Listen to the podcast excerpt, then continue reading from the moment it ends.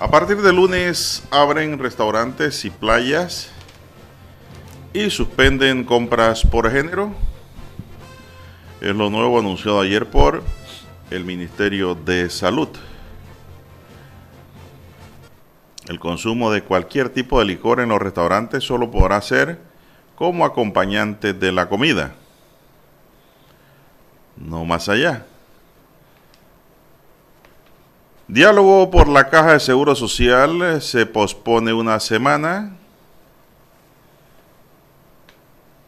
Estudio clínico, características de los pacientes con COVID-19. También tenemos responsabilidad social obligatoria en concesiones.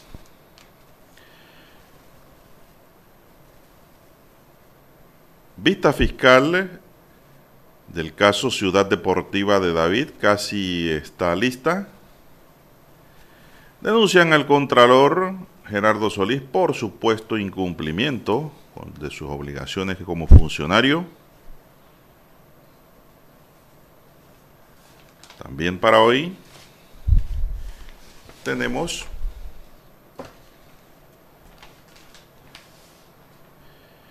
Humedales y su marco jurídico que no detiene la destrucción de este importante ecosistema en nuestro país.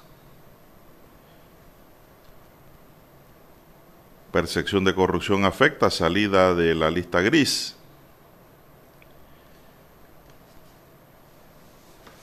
También para hoy, señoras y señores, tenemos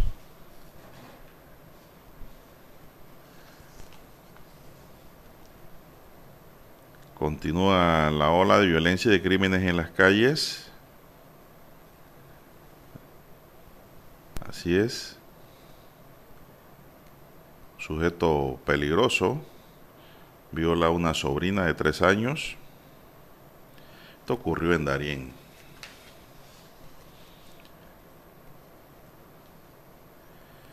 También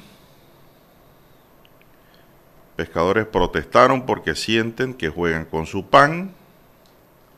Están en una situación de alerta. Bueno, el precio del pollo aumentará, dice Anavip. Bueno, yo creo que ahora los panameños vamos con las latas. Ya no nos queda de otra a comer enlatado será porque aquí todo está subiendo y la situación económica cada día empeora. Bien, señoras y señores, estos son solamente titulares. En breve regresaremos con los detalles de estas y otras noticias.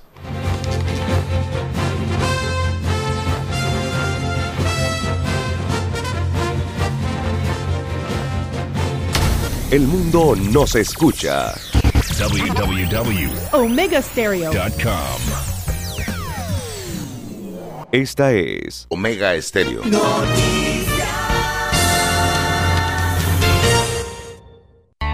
1981. Omega Estéreo. 2021. Ya han transcurrido cuatro décadas.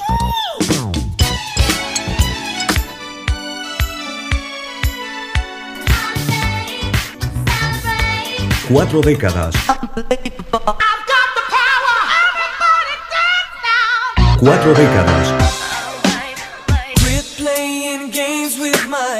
Cuatro décadas.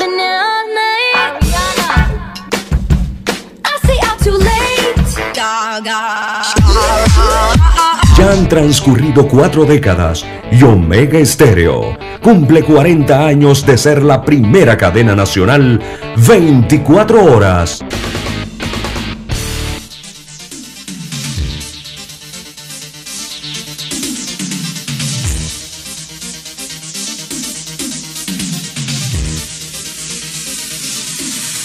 Bien amigos y amigas, muy buenos días. Hoy es miércoles 3 de febrero del año 2021. Daniel Araúz está en el tablero de controles. En la mesa informativa le saludamos don César Lara y un servidor Juan de Dios Hernández Sanjur para presentarles las noticias, los comentarios y los análisis de lo que pasa en Panamá y el mundo en dos horas de información, iniciando esta jornada como todos los días, con mucha fe y devoción, agradeciendo a Dios Todopoderoso por esa bella oportunidad que nos regala hoy de poder compartir una nueva mañana y de esta forma llegar hacia sus hogares, acompañarles en sus vehículos, en sus lugares de trabajo y donde quiera que usted se encuentre, además de lo ya mencionado, ¿verdad? Aquí en el territorio nacional y en el resto del mundo. Gracias por esperarnos, gracias por acompañarnos, gracias por estar siempre con nosotros con el primero con las últimas, un noticiero diferente, con la noticia comentada solo para gente pensante, gente inteligente la noticia explicada, ¿verdad? Eso es importante. Bien, pedimos para todos salud divino tesoro. No tiene precio la salud.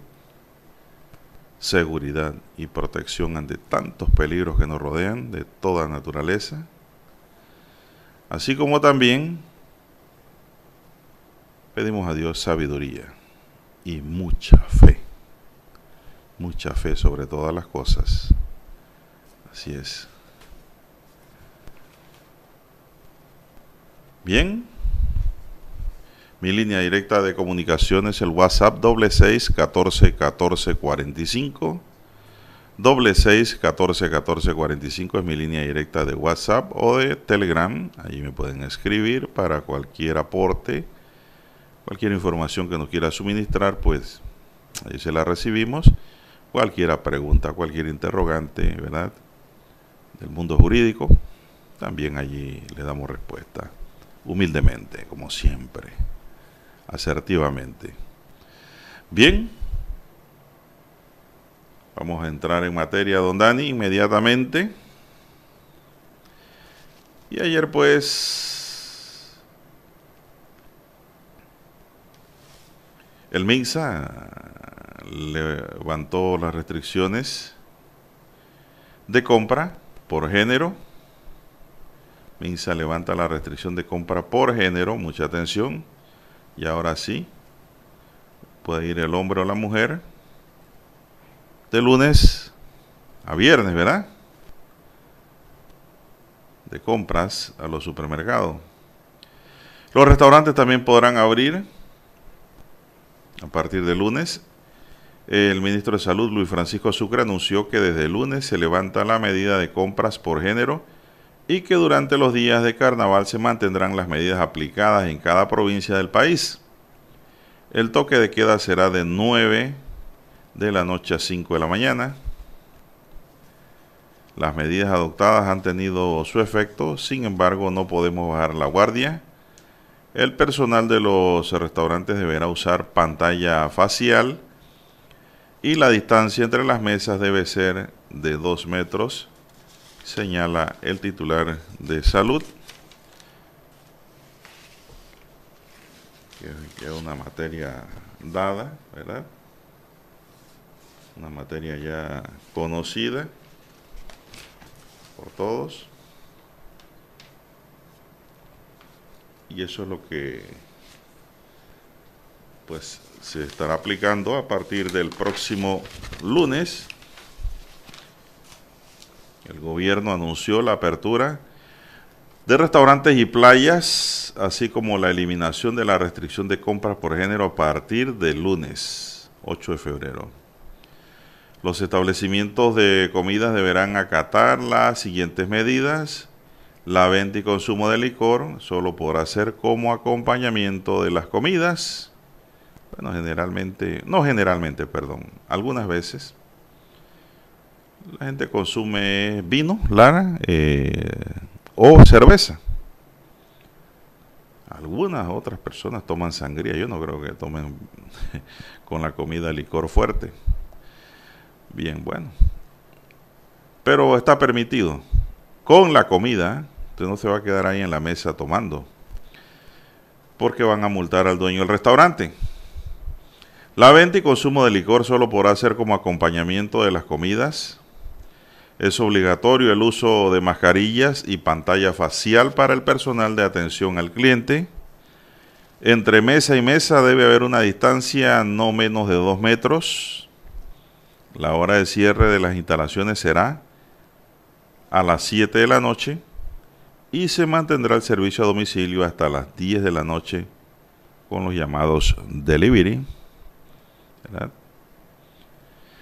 En cuanto a la apertura de playas, el ministro de Salud Luis Sucre detalló que los balnearios y ríos estarán abiertos en las provincias de Panamá y Panamá Oeste de lunes a viernes, atención, ¿ah? de lunes a viernes, de 6 de la mañana a 4 de la tarde.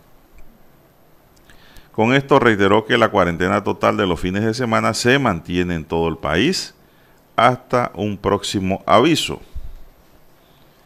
Sucre recordó evitar en estos espacios al aire libre las aglomeraciones, respetar el distanciamiento y mantener la burbuja del hogar, contemplada entre 5 y 7 personas.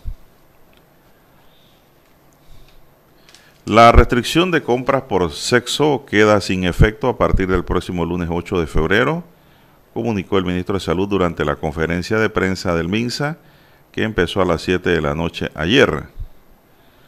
Por otro lado, Sucre señaló que Panamá ha invertido 55 millones en la compra de dosis de vacuna y tres farmacéuticas y aprovechó a tres farmacéuticas y aprovechó para reiterar que el país está preparado para recibir el siguiente cargamento que llegará el próximo 15 de febrero. Somos uno de los nueve primeros países de la región en iniciar el proceso de vacunación y garantizar a su población una vacuna, dijo. Bueno, yo diría parte de la población, para ser más específico. Eso no es para todo mundo. Carnavales, dice el titular de la cartera de salud, recalcó que el sábado 13 y domingo 14 de febrero se cumplirán con la cuarentena total. Esa es buena. ¿eh? Esa es buena, aunque a algunos no les guste. Cuando usted piensa maduramente como ciudadano, sabe que esto no es malo. El titular de la cartera de salud, repito, recalcó que el sábado 13 y domingo 14 de febrero se cumplirá con la cuarentena total, Dani. Quien salga por ahí a hacer desórdenes, eh, reuniones, chupata, fiestas, mojadera, créame que los van a multar. De verdad, hace pasar un mal rato. El lunes 15 de carnaval el lunes 15, día de carnaval, lunes de carnaval, será día normal de trabajo regular, dice. Mientras que el martes 16 será día libre nada más. Quietecitos, ¿ah? El miércoles de ceniza, día de trabajo regular, nada de que vamos a entrar al mediodía, que no, no, no, no. Vamos a acumular tiempo, no, no, no, no. Todo va normal. El único día libre es el martes, ya lo saben. Y es para descansar día martes de carnaval para descansar. Dejamos claro que no se permitirán las celebraciones de ningún tipo, reiteró Sucre. Está bien. Así es. Es más, yo, era más, yo era, yo, yo me fui más allá. En esta mesa yo dije que yo le hubiera metido hasta trabajo el día de carnaval, el martes, para evitar que muchos aprovechen el momento y pues empiecen a hacer eh, lo que no le permite la ley. Son medidas que ha tomado el Ministerio de Salud. Han abierto la llave. Pero ustedes saben lo que va a pasar, ¿no? Aquí ya lo dijimos en esta mesa, don César, que esto se va a ir abriendo y cerrando la llave. Abriendo y cerrando la llave para que la economía no se estrangule. Esto van a abrir. Usted va a ver, estamos en febrero. De abril a mayo hay que tomar medidas nuevamente, Lara. Porque usted se va a abrir la llave, ¿no? Va a haber contagios de nuevo. Van a aumentar los contagios, Lara. Así es. Eso es lógico. Eso es lógica. Esto es Abrir y apretar. Sí, esto es abrir y la apretar. tuerca, aflojar un poco la tuerca, apretar la Y eso lo dijimos aquí desde noviembre, que esto se tiene que ir en abrir la llave, cerrar la llave, abrir la llave, cerrar la llave. Dependiendo de cómo esté la circunstancia epidemiológica del país. Ojalá yo esté equivocado y ya el virus desaparezca, Lara, o baje el nivel al mínimo. Para mí sería una gran satisfacción estar equivocado, le digo. Pero ya todos sabemos que si la población no está inmunizada, esto es cuestión de subir y bajar. Así es, los números que nos envía el Ministerio de Salud nos indican que para ayer siguen subiendo los casos totales en el país. Estamos en 322.201, 322.201 casos total. 1098 casos nuevos, 1098 casos nuevos, 9005 pruebas realizadas en el día, 12.1% positividad de las pruebas, 1.6 la letalidad, el RT está en .77, 36 fallecidos registrados ayer, para un total de 5.339 muertos por COVID-19, Lara. No sé si tienes algo allá que añadir a esta información. Bueno, lastimosamente creciendo la cantidad de fallecidos, don Juan de Dios, a pesar de que hay un mejoramiento en cuanto al tema de los contagios eh, diarios o semanales. Eh, la cifra de fallecidos sí eh, sigue en, cre- en- se, se mantiene prácticamente, ¿no? En Sí, esa sí, sí, tendencia. Hay muchos, muchos Pero ahora, fallecimientos. pero ahora han inventado una cosa nueva de que los rezagados, Eh, ve que se lo comentaba hace semanas, cuando eso, inició esta tendencia. yo más pienso que no quieren dar el número exacto de la gente que muere en el día. Y dejan, van dejando, van dejando números rezagados, Ujú. Que los dan después. Pienso yo. Porque no se justifica que hayan rezagados en cada vuelta. Según lo que yo veo. Porque antes no habían rezagado. O sea, muertes no registradas. Así es. Oiga, y es cierto que falleció el zambero Tinoco. Sí, sí, lamentablemente el, el rey de la samba, como le llaman aquí en ¿cómo Panamá, no?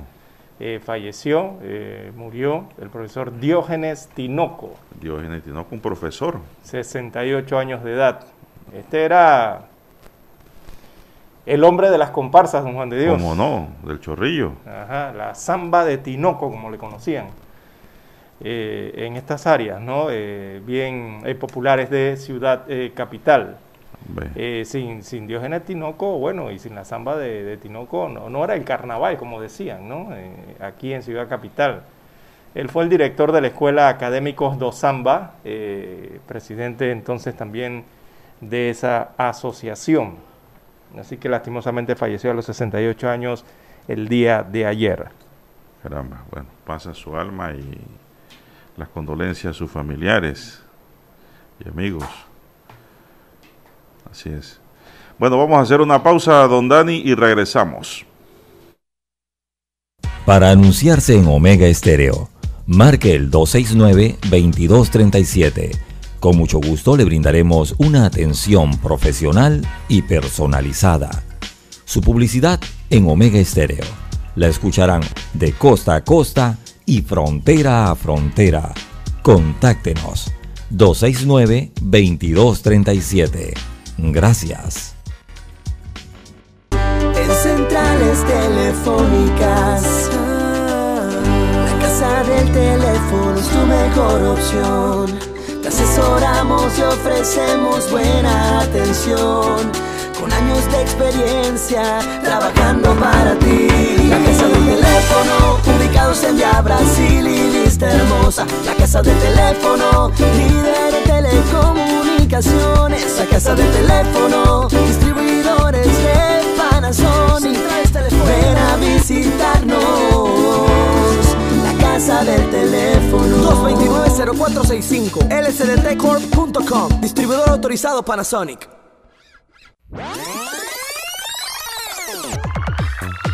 Omega Stereo tiene una nueva app. Descárgala en Play Store y App Store totalmente gratis. Escucha Omega Stereo las 24 horas donde estés con nuestra nueva app.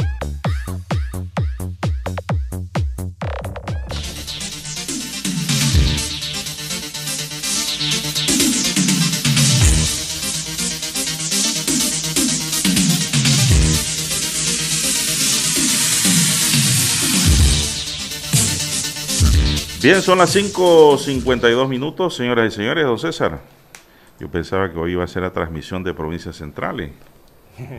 Eh, Es más, lo anuncié en el Twitter hoy. Sí, bueno, no, bueno, hoy Está en vivo, que- en los estudios centrales. Ayer tuvimos que regresar a Ciudad de Panamá, eh, hacer unos trámites el día de hoy acá en Ciudad. Así que estamos aquí desde los estudios centrales de Omega Estéreo, con mascarilla, don Juan de Dios, como de costumbre. Bueno, hay que usar mascarilla. Así es, don Juan de Dios. No hay de otra. Bueno, ya usted eh, habló entonces de cómo se va a reactivar eh, el sector eh, privado, va a definir también algunas acciones para la reactivación de la industria turística, eso está en análisis, abren los restaurantes, se levantan restricciones de compras por género, eso a partir de la próxima semana. Parte entonces de lo que va a ocurrir y las medidas nuevas anunciadas por el Ministerio de Salud, que de paso le pidió a la gente también no ingerir dióxido de cloro, don Juan de Dios. Sí, Yo- es, como, eh, eh, es que cuando a mí me dicen dióxido de cloro, don Juan de Dios, es como si yo estuviera viendo el producto con que limpio los pisos de la casa. exactamente. Así mismo lo veo. Oye, pero No veo un medicamento, veo ese producto. yo, yo no sé, ven acá, ¿dónde, dónde está nuestra cultura y nuestra educación, Lara? Solo basta que alguien diga por allí que productos X sirve para el COVID y usted va a los cinco días a todas las farmacias y ya no hay. Exactamente. Agua, el COVID. Y solo falta que alguien lo diga. Y la gente empieza a pasar mensajes irresponsablemente. Señores, todo lo que es medicina tiene que ser medicado por un médico. No se automedique. Ya hay casos en donde gente que se ha automedicado se han muerto. Así es. Ya se ha dado el caso. Entonces, no hay medicamento para el COVID-19 hasta el momento. Bueno, eso oficialmente, oficialmente, pero- ni los científicos ni médicos han dado Espérese, un medicamento que cure el COVID. No hay. pero hay opiniones médicas. Preventiva sí, pero Hay opiniones no. médicas que usan la hidrociclo- hidrocicloroquina y usan la invermectina. Y ellos tienen sus razones para hacerlo también. Pero son galenos, son médicos. Si su médico le considera que para su tratamiento eso es bueno, es un médico, es un idóneo, es un profesional de la medicina que considera que le debe dar eso. O cualquier jarabe, cualquier antigripal. Si lo hace un médico, es muy distinto a que lo haga Juan Pérez. Exactamente, porque puede tener usted algún otro padecimiento adicional al virus. Porque hay médicos que tienen criterios diferentes a lo que dice generalmente la OMS, ¿no? Y, y son buenos médicos. Y son buenos médicos. Por eso es que yo digo, usted siempre sométase al criterio médico. Bueno, hay una alerta que se giró a través de la Dirección Nacional de Farmacias y Drogas del Ministerio de Salud de la República de Panamá. Eh, recordemos que desde octubre, por aquí un grupo de médicos panameños afiliados a una coalición mundial de la salud y la vida habían pedido al MINSA autorizar el uso del tratamiento terapéutico con dióxido de cloro para pacientes de COVID-19. Bueno, según el MINSA, que es la autoridad de salud en Panamá, las principales autoridades reguladoras de medicamentos a nivel mundial advierten sobre las posibles complicaciones a la salud que podría tener la utilización de este tipo de productos como el dióxido de cloro, que actualmente no hay estudios clínicos que sustenten la eficacia y seguridad del dióxido de cloro para el tratamiento de la COVID-19, según remarca eh, la Dirección de Farmacias y Drogas del MINSA. Ellos están alertando ellos están alertando que han recibido reportes de de personas que experimentan, eh, eso viene siendo eventos adversos, eh, después de tomar eh, un producto que contenga dióxido de cloro.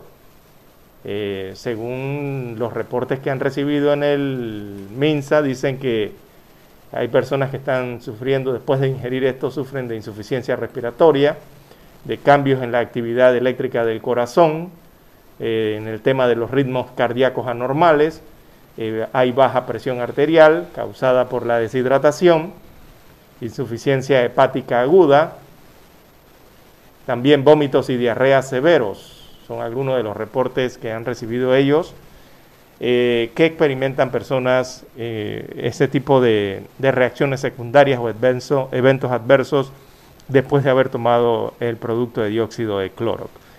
Por eso están haciendo entonces la advertencia, eh, ¿verdad? A través de lo que son la institución rectora de salud en Panamá. También están recomendando lo que ha señalado la, eh, la FDA de los Estados Unidos. En la FDA ellos vienen advirtiendo no comprar en línea, online, ¿no? Ni ingerir productos que contengan dióxido de cloro, ya que representa riesgos significativos para la salud del paciente. Eh, y a esto hay que sumarle también lo que dice la Organización Mundial de la Salud. Eh, en su momento la OMS pidió no utilizar el dióxido de cloro o, el clorito de sodio, ¿no? Vía oral o intravenosa o intramuscular en pacientes sospechosos o con diagnósticos eh, de COVID. Y de allí entonces se suman el resto de las agencias internacionales, institutos y, y bueno, dependencias y direcciones que tienen que ver con salud prácticamente a nivel mundial respecto a esto del dióxido de cloro. Allá la EMA, la Agencia Española de Medicamentos, recomiendan lo mismo, eh, vienen advirtiendo lo mismo, no utilizar el dióxido de cloro en el tratamiento de la COVID-19. Bien, es lo que alerta entonces eh, la Dirección Nacional de Farmacias y Drogas del MINSA para la República de Panamá. Bueno, si dicen que no es no. No es lo ideal, ¿no? No es lo ideal. No Pero digo, es lo que yo digo, Lara, no se debe automedicar la gente. Todo lo que se va a ingerir como medicamento tiene que ser suministrado por un médico bajo una receta. Ya, si usted quiere hacer productos orgánicos, Lara, hacer lo que le llaman la inmunobomba, eso no le va a hacer ningún daño. Porque es una mezcla de ajo, con miel, con cebolla, es un alimento para el organismo. Lo único que diseñado de otra forma, eh, confeccionado de otra forma, ¿no? Eso no tiene ningún problema y eso lo han dicho los médicos, usted lo puede consumir porque si no le hace bien, de pronto no le hace mal. Pues son productos naturales, ¿no? Llamadas las inmunobombas. Combinado, ¿no? Confeccionado. y no son malas porque de todas maneras le previene cualquier catarro cualquier gripe, cualquier situación que son necesarias. Pero también ya nutre su cuerpo. Cuando se trata de productos ya de química farmacéutica, eso tiene su regulación y su posología e indicación médica para ser aplicada al paciente.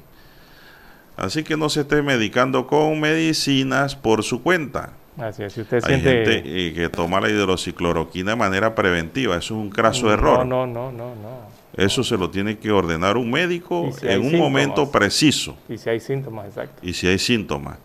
Eso creo que está en el kit de salud. Sí, si hay algún síntoma, usted tiene sospecha, eh, eh, lo más natural y lo más recomendable que le puede enviar cualquier médico es comience a ingerir bastante agua, la cantidad necesaria de agua diaria por ahí se arranca y después vendrán entonces las otras recetas. Tiene que tomar sopa, Lara, sopa. Otros cuidados, exacto, otros cuidados. ¿Cómo me escriben la gente a Facebook? Dice que qué buena la recomendación de sopa. Dice doña Eri que tenía unos síntomas, ha sido oyente de este espacio. Y se fue a la cocina. se fue y se acordó de la mesa y preparó una sopa a todo meter. Con muchos ingredientes combinados. Buena sopa hizo y dice que al día siguiente los síntomas se habían ido y sintió mucha fuerza en el cuerpo. Bueno, pero que la sopa es, un, es un convaleciente. hay, gente que no aguanta una sopa de patas, Lara. Se desmayan en la mesa.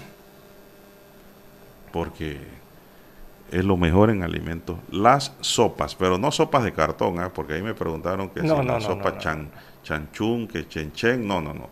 Sopa hecha en casa, Bien hervida. bien hecha, bien hervida, con la carne que usted la quiera hacer, ya sea de marisco, de carne de res, Usted decide de ave, de iguana, de lo que usted quiera, pero que tenga proteínas también en esas carnes.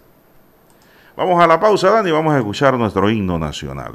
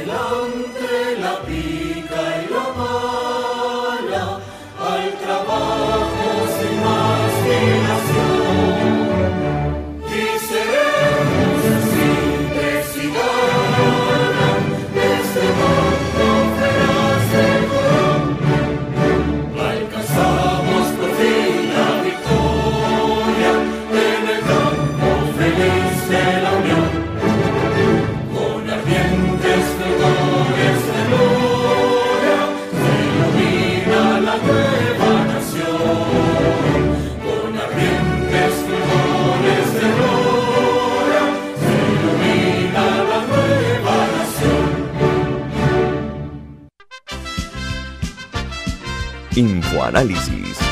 De lunes a viernes, de 7 y 30 a 8 y 30 de la mañana por los 107.3 FM de Omega Estéreo. Con Guillermo Antonio Adames, Rubén Darío Murgas y Milton Enríquez. Infoanálisis. El programa para gente inteligente como usted.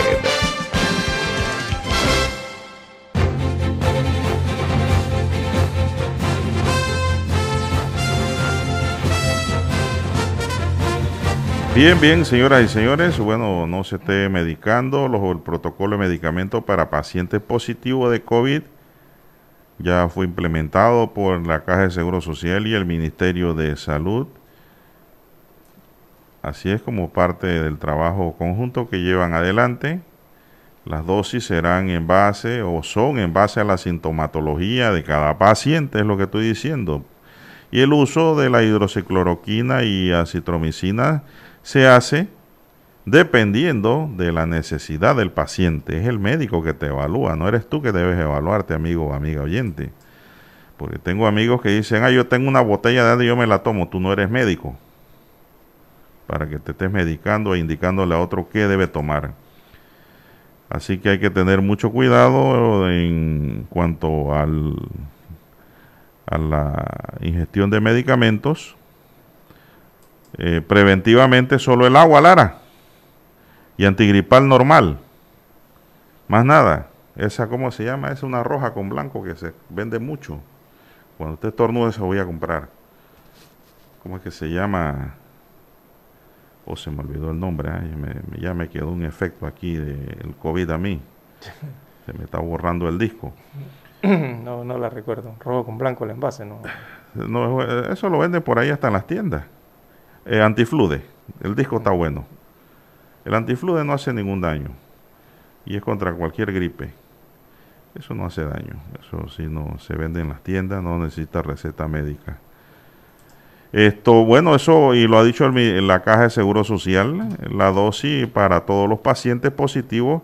Primero se tiene que que tener el diagnóstico y luego se aplica el protocolo en los primeros cinco días para disminuir los riesgos de complicaciones, Lara. Ese es el trabajo, evitar las complicaciones, porque no es que te lo va a curar. Y esto lo hace pues un médico, Lara.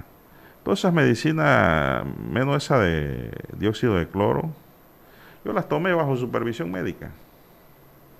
El médico es el que va indicando qué debes tomar de acuerdo a tu sintomatología. Así es. Bueno, usted está esperando la Sputnik. Ayer la aprobaron. Bueno, eh, no.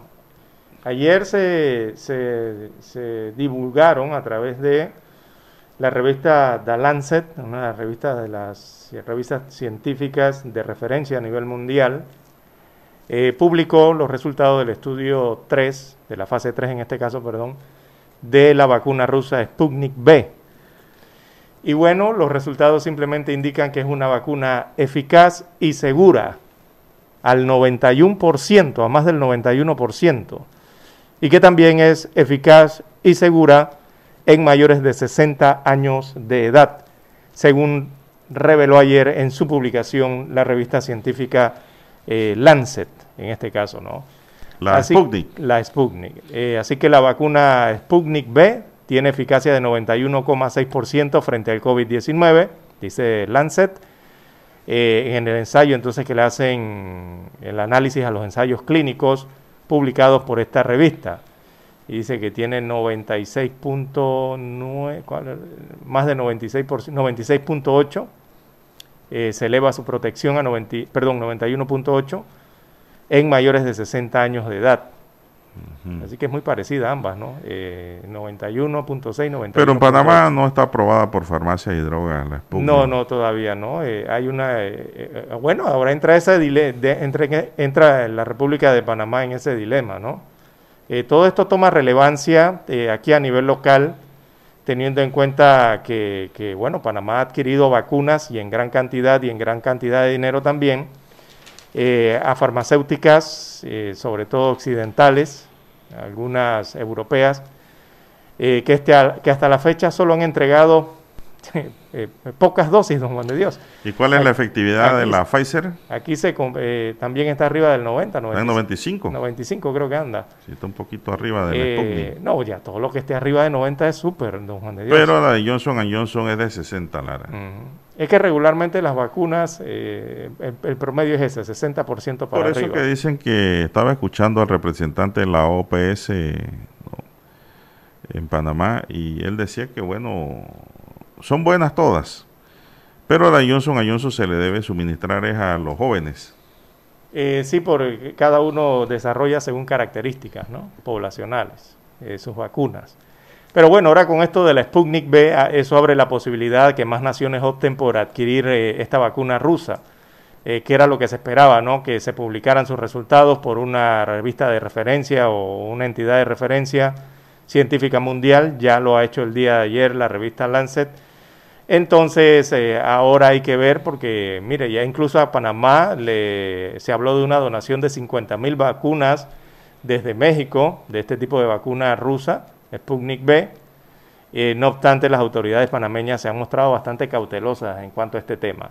El día de ayer México aprobó el uso de la vacuna Sputnik B eh, para sus territorios. Y esta vacuna se estaba utilizando en decenas de países de Juan de Dios. Aquí de referencia principalmente Argentina había iniciado una vacunación masiva con esta con este fármaco. Eh, también acá en América se está, después fue Venezuela, después fue México, Brasil, en el caso de América Latina, ¿no? Eh, Bolivia también está vacunando con esta vacuna rusa. Y bueno, ya se publican estas, eh, estas informaciones a nivel internacional y queda entonces a decisión de los países si la utilizan o no.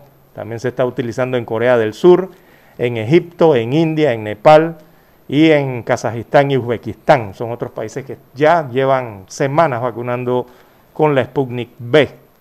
Así que viene entonces, tendrá que decidir la República de Panamá si la incluye dentro del cuadro de vacunación, don Juan de Dios. Ojalá la traigan. Bueno, sí, yo me pondría esa de Sputnik. Sí, yo preferiría esa. Esto... Ya lo había dicho aquí, ¿no? En Sí, día- sí, semanas sí, anteriores. No, la gente no piensa que Rusia, Rusia es un país del primer mundo. El Instituto Gamaleya en Rusia son países en donde hay grandes desarrolladores científicos y, y médicos. Si usted se va a la historia, como ya lo hemos dicho aquí en Omega, eh, y usted busca dónde están el desarrollo de las principales vacunas del mundo a nivel de la historia, se dará cuenta que precisamente buen porcentaje vienen de Rusia, de los desarrolladores rusos. Bueno, vamos a una pausa, Dani, regresamos. Estudia una maestría con visión global solo en la Universidad Interamericana. Fortalece tu profesión e incrementa tus posibilidades. Matricúlate ya en la Universidad Interamericana. Escríbenos al 6616-7407.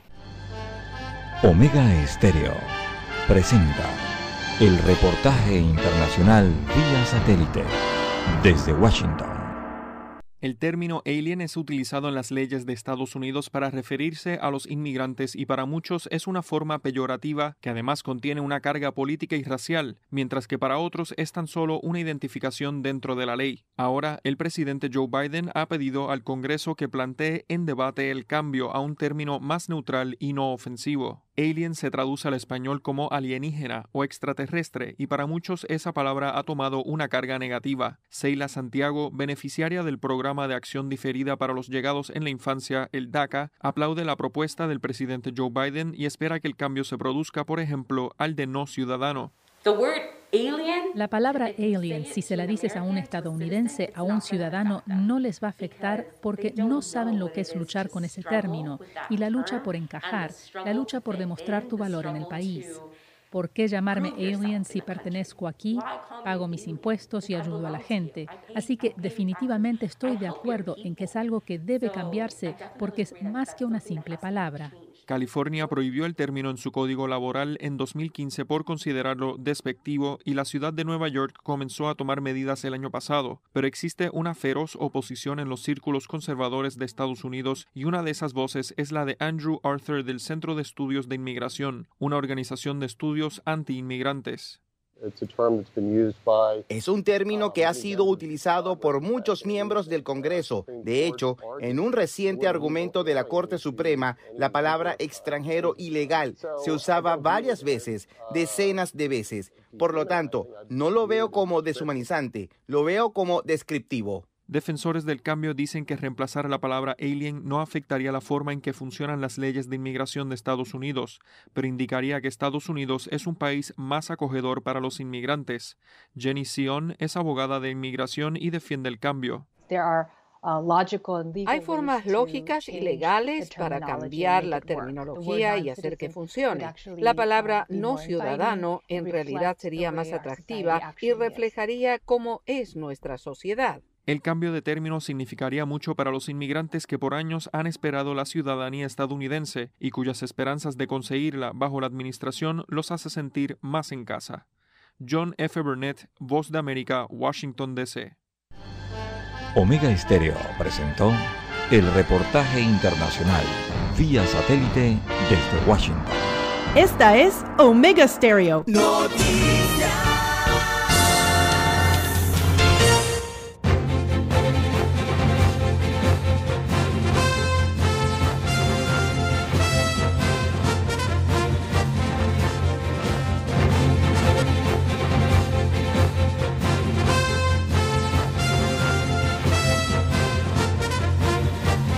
Bien, las 6.16, 6.16 minutos de la mañana en todo el territorio nacional.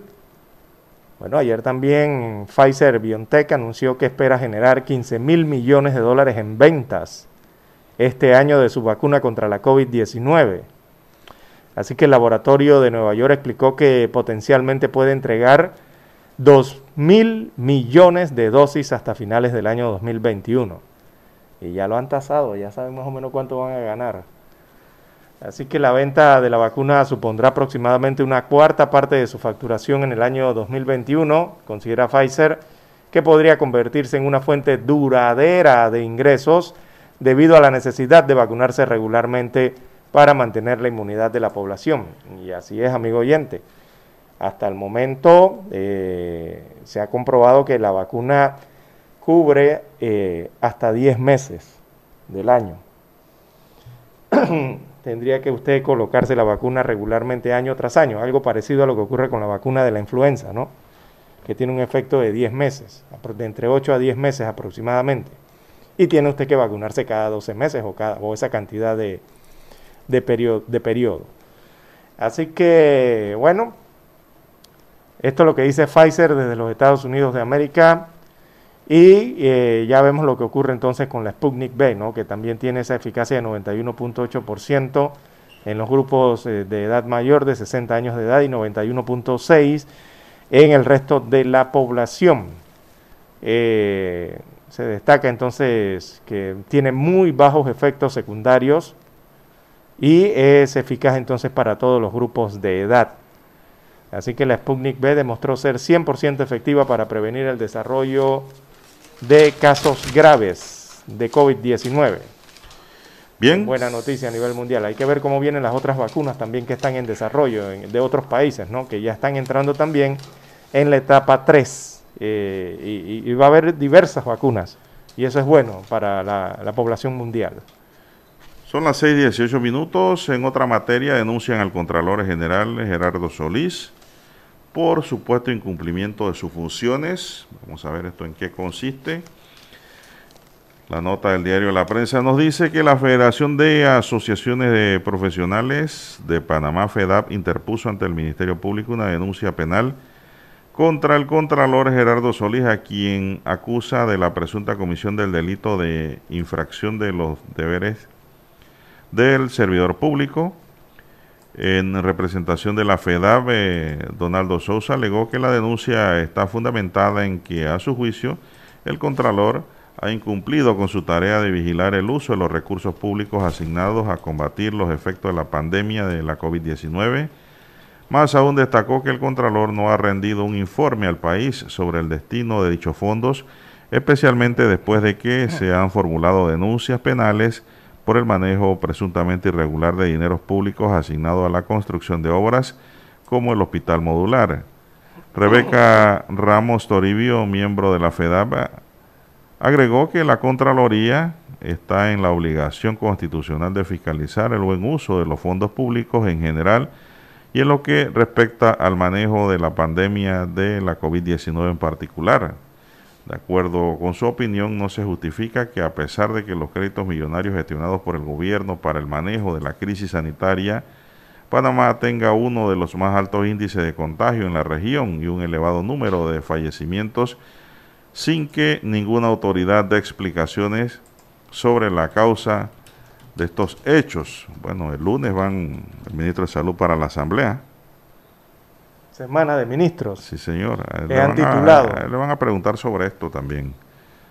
Sí, exacto. La, Contraloría General de la República, en cuanto a la nota de don Juan de Dios, digo, eh, eh, se entiende que debe ser un organismo independiente del Estado, ¿no? y sus funciones son fiscalizar el tema de regular, de controlar todos esos movimientos que se hacen con los, eh, con los fondos o ya sea con los bienes del Estado y, examinar, mantenerse allí en, su nivel interventor, eh, incluso hasta juzgar ¿no? algunas cuentas. Pero básicamente fiscalizar, regular y estar, ser ese control, ¿no? por eso se llama Contraloría General de la República. y toma una importancia, ya lo habíamos dicho a nivel de cuando arrancó esto de la pandemia en Panamá, había una importancia en la función que tenía en esta emergencia nacional y que se venía, era una época eh, en que era necesario que la Contraloría mantuviera su trabajo, pero sobre todo de forma independiente. Era lo que esperamos o esperábamos, ¿no? Y que esas funciones no pasasen o no fuesen reguladas por el, digamos, por el ente que iba a ser objeto de la fiscalización. En este caso de la pandemia viene siendo el Ministerio de Salud, principalmente, ¿no? Además de otras instituciones. Eh, ¿Ha cumplido o no ese rol la Contraloría? Bueno, ya vemos que los profesionales dicen que no. Bueno, Lara está casi lista la vista fiscal del caso de la ciudad deportiva en David. Vamos a ver qué pasa en este caso. La Fiscalía Anticorrupción de Descarga está por terminar su vista fiscal de la investigación relacionada con el presunto desvío de 15.2 millones de dólares destinados a la construcción de la ciudad deportiva de David, que no se hizo. Fuentes del Ministerio Público confirmaron que la Fiscalía ya culminó la fase de investigación del caso por el que imputó cargos a siete personas por la presunta comisión del delito especulado tras el manejo supuestamente irregular de fondos destinados a la obra. La investigación se inició a partir de un informe de auditoría de la Contraloría realizado en enero de 2018 por presuntos sobrecostos en la realización del proyecto, el cual fue asignado en el año 2013 a la Sociedad Consorcio Ciudad Deportiva de David. La auditoría reveló que Pandeportes desembolsó al consorcio la suma de 8.6 millones de dólares en anticipo así como 653 mil dólares en certificados de no gestión por avances de obra, lo que totalizó 9.3 millones de dólares. No obstante, la obra solo registró un avance del 4.43%, muy poco, Lara.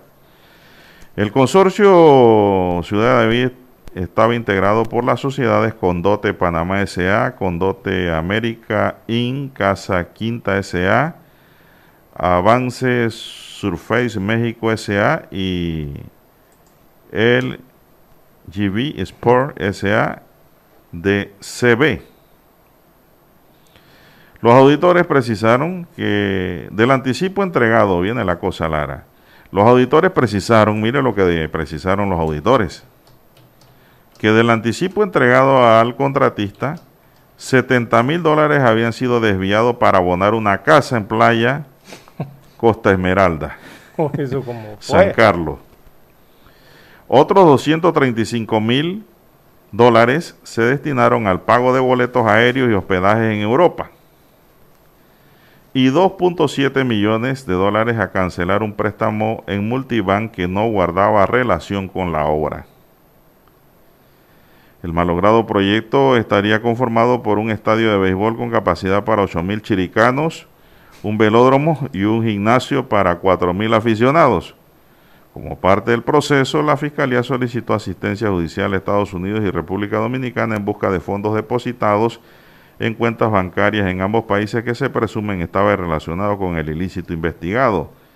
Entre los acusados por la presunta comisión del delito especulado figuran el exdirector de PAN Deportes, Javier Tejera, el ex vicealcalde de Panamá, Iván Arrocha, el representante Condote Vernon Salazar y otros. Esto ocurrió en el gobierno de Ricardo Martinelli Lara, para precisar en la época. Sí, y, es que ¿dónde están las ciudades eh, deportivas?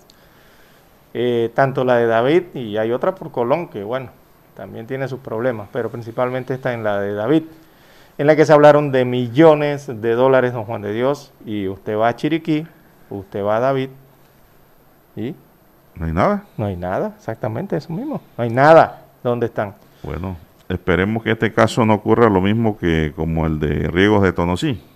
Mm. Que allá no pasó nada. Esperemos que aquí hayan resultados. Entonces, Lara, eh, no sé cómo se dan estos manejos, porque mire, dice que una, de, las de una parte de los fondos los cogieron para abonar casa. Costa Esmeralda, el otro para paseos y boletos.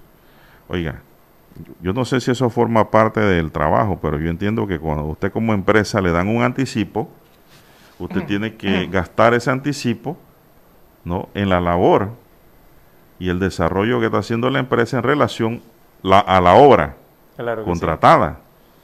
Y hay que aclarar todo esto, don Juan de Dios, porque eh, todas estas investigaciones deben ser de cara al sol, ¿no? Eh, para conocer qué realmente fue lo que pasó, e-, ese escándalo que viene de por años en la ciudad deportiva, que las investigaciones están avanzando y que deben llegar hasta las últimas consecuencias para que esas situaciones se esclarezcan y no vaya a quedar nada impune si en tal caso debe ser así. Y son fondos públicos, son fondos públicos de estas ciudades deportivas que no fueron construidas entre el periodo del 2011 y el 2014 específicamente. Las auditorías de la Contraloría ya lo están determinando así, ya hablan de lesiones patrimoniales incluso hasta de 8 millones de dólares, siguen las auditorías para esa ciudad de Chiriquí, la deportiva me refiero. Y bueno, eh, prácticamente ha quedado al descubierto el, el desvío, ¿no? E, este supuesto desvío de fondos del Estado, que no son ni 10 centavos, ni 10 dólares, ni 100 dólares, don Juan de Dios. Se habla de millones de dólares que fueron destinados a estos megaproyectos deportivos y terminaron en otros lugares del país, no precisamente en la provincia de Chiriquí. Eh, fueron millones que se pagaron entonces en obras que no se concluyeron, algunas, y que mm, hoy están haciendo falta al país y a los panameños. Por eso las investigaciones. Bueno, y la recuperación de esos dineros, Lara, es lo que más importante, porque a mí de qué me vale que haga remetan preso a alguien que se llevó algo que no debió llevarse y no y, el patrimonio del Estado golpeado. Eh, es que se habló de una lesión grande de casi 8 millones de dólares para arriba. Para mí es muy importante la recuperación de ese patrimonio y allí pues tendrá que trabajar la Fiscalía de Cuentas también con los tribunales de cuentas. Aparte de que el Ministerio Público también tiene facultades para recuperar patrimonios, Lara. Oiga, y todo esto ocurre con el tan sufrido deporte panameño, ¿ah? Increíble. Pero bueno, ya decían nuestros abuelos, siempre lo han dicho así. Bueno, eh, hay que hacer las cosas correctamente, ¿no? Para siempre caminar con la frente en alto, don Juan de Dios. Bien, vamos a hacer una pausa para escuchar los periódicos. Prepárate para nuevas oportunidades. Estudia una maestría en Universidad Latina. Recibe tu matrícula gratis, solo en Universidad Latina. Inicia clases febrero 2021. Esta es Omega Stereo.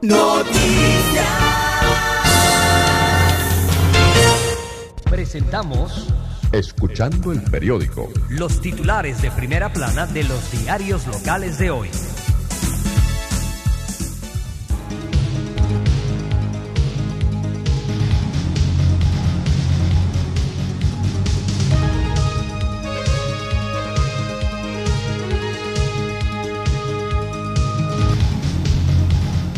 Bien, amigos oyentes, el diario La Prensa titula para este miércoles 3 de febrero del año 2021, a partir del lunes abren restaurantes y playas y suspenden compras por género.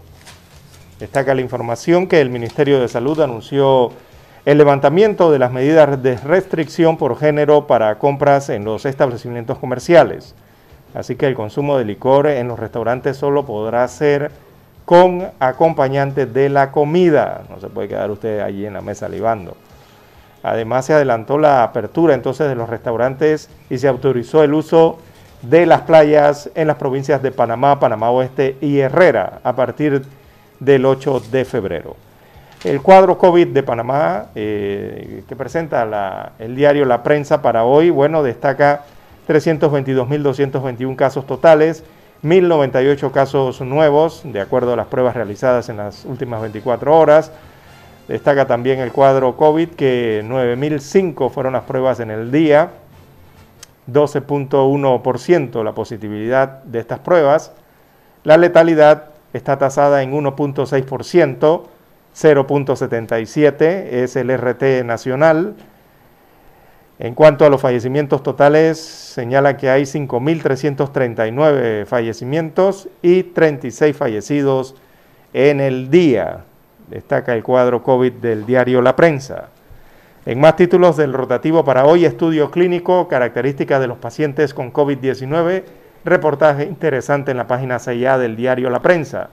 Un estudio con 762 pacientes eh, y sus respectivos expedientes médicos en siete hospitales públicos del país, mostró que las principales comorbilidades de los pacientes con COVID-19 son hipertensión, diabetes y obesidad. El estudio contó con la aprobación de, los, de todos los entes reguladores de investigación del país. La ampliación está en la 6A del diario La Prensa. También diálogo por la Caja del Seguro Social se pospone una semana. Se habla de la crisis en pensiones, así que la Junta Directiva de la Caja del Seguro Social dio un paso atrás en el inicio del diálogo programado para hoy a las 3 de la tarde. Fuentes vinculadas con el proceso indicaron que el comienzo del conversatorio más importante al que se enfrenta el país fue reprogramado para el 8 de febrero a falta de salones habilitados en las instalaciones del Parlamento Latinoamericano. No hay salones para sentarse a analizar y discutir. Oígame.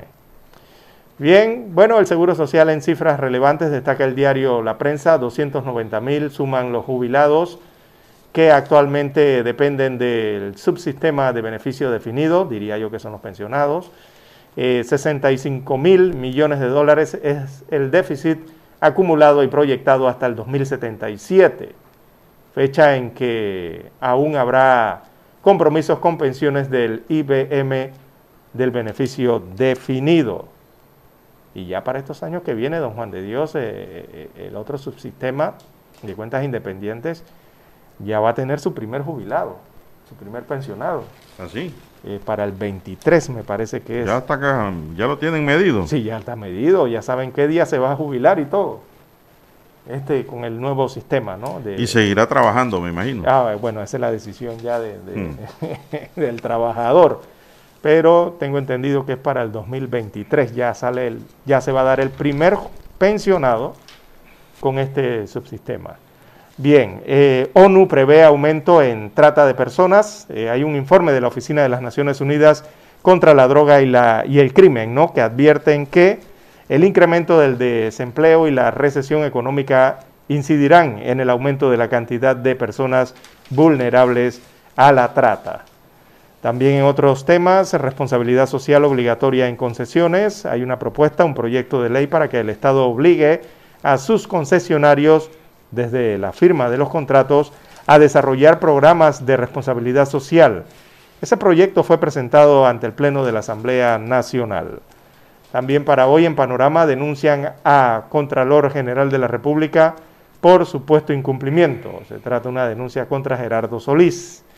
También vista fiscal del caso Ciudad Deportiva de David, casi lista. En los deportes federales salen a cosechar tomates hoy en Mazatlán. Hoy juegan con los tomateros. Bien, en la sección Vivir Más, eh, Fortier, el monstruo, perdón, el monstruo, sí, da vida. Bueno, un reportaje especial en la sección Vivir Más. Bien, amigos oyentes, estos son los títulos que presenta hoy en portada el diario La Prensa. Pasemos ahora a conocer los del diario La Estrella de Panamá. Bueno, la estrella de Panamá para hoy dice, Ministerio de Salud levanta la restricción de compras por género. Restaurantes podrán abrir el Ministerio de Salud, a través de su titular Luis Francisco Sucre, anunció que desde el lunes se levanta la medida de compras por género y que durante los días de carnaval se mantendrán las medidas aplicadas en cada provincia del país. El toque de queda será de 9 de la noche a 5 de la mañana. Las medidas adoptadas han tenido su efecto, sin embargo no podemos bajar la guardia. El personal de los restaurantes deberá usar pantalla facial, y la distancia entre las mesas debe ser de dos metros, dice el ministro Luis Francisco Sucre. También tenemos para hoy las promesas del ministro Aguilar para la cultura. El ministro de Mi Cultura, Carlos Aguilar, anunció la restauración del Colegio Abel Bravo para que sea un centro de industrias creativas.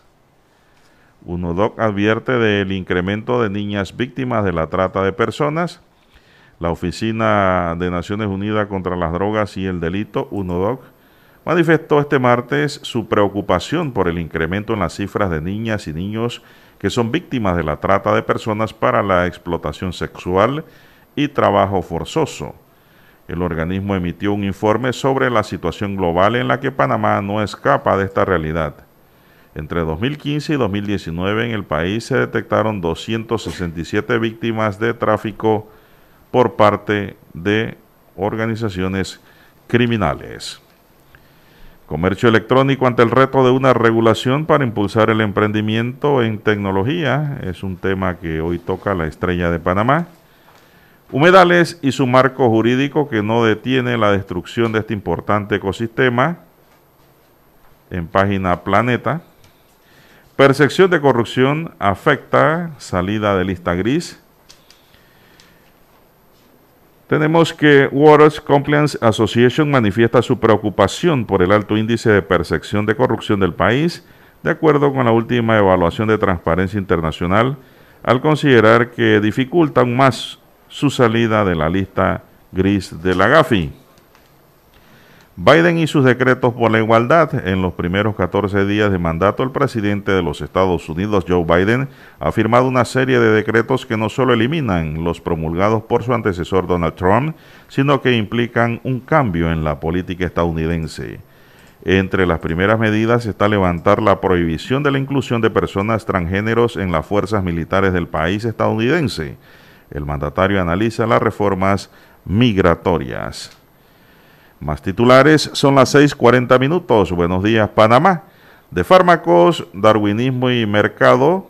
Un análisis después de la ciencia y la industrialización de los fármacos y vacunas se dinamizan en el periodo post-penicilina. Surge la percepción de que la medicina es vida, pero todo este marco ético de la ciencia, la libertad y el conocimiento como medio de preservación de la vida va a ser interrumpido por el factor mercado un análisis histórico sobre la ciencia, la religión y el derecho de los consumidores. Está en página 8A del diario La Estrella de Panamá. Y finalmente dice eh, en su página de deportes, Messi, el contrato y el interés público. La revelación del millonario contrato del astro argentino Lionel Messi con el Barcelona ha desatado en el mundo una polémica en el campo de la información.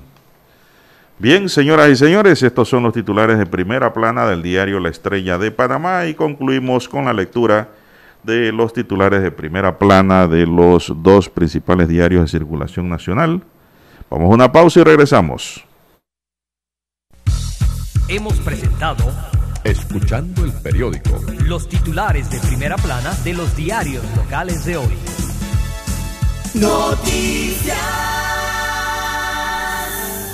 Omega Estéreo presenta el reportaje internacional vía satélite desde Washington. Pese a que el presidente Iván Duque anunció desde diciembre pasado la adquisición de 40 millones de dosis de las vacunas contra la COVID-19, recién el 15 de febrero llegarán los primeros biológicos de la farmacéutica Sinovac para iniciar la vacunación masiva en el país, como anunció el ministro de Salud, Fernando Ruiz. Compromiso que han hecho alrededor del 15 de febrero, estar haciendo llegar a Colombia las primeras vacunas y esperamos también tener las vacunas de Sinovac que van a llegar alrededor del 20. El gobierno nacional y los mandatarios locales adelantan la logística para iniciar la vacunación y según se ha anunciado al finalizar el 2021 se espera haber vacunado al 70% de la población, algo así como 35 millones de personas. No obstante, según Gina Tambini, representante en Colombia de la Organización Panamericana de la Salud, se iniciará con lotes pequeños de vacunas en la medida que vayan llegando. El mecanismo COVAX ha indicado que enviará a Colombia 117 mil dosis de laboratorio de Pfizer y. Asimismo, también se han asignado del laboratorio de AstraZeneca entre 2.500.000 dosis a 4.300.000 Entre tanto, las autoridades de salud piden a la población no bajar la guardia en las medidas de bioseguridad, mientras se experimenta un significativo descenso en la ocupación de las unidades de cuidados intensivos en los últimos días. No obstante, el país mantiene restringidos los vuelos desde y hacia Brasil, igual que hacia la ciudad colombiana de Leticia en la frontera con el gigante suramericano, donde ya han sido detectados tres casos de la variante brasileña, pese a que según el Instituto Nacional de Salud en Colombia circulan aproximadamente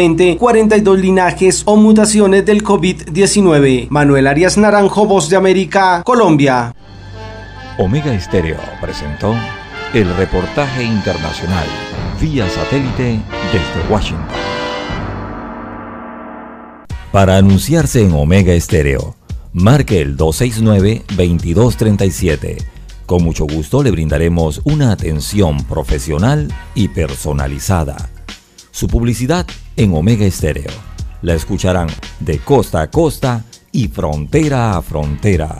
Contáctenos 269-2237. Gracias. Omega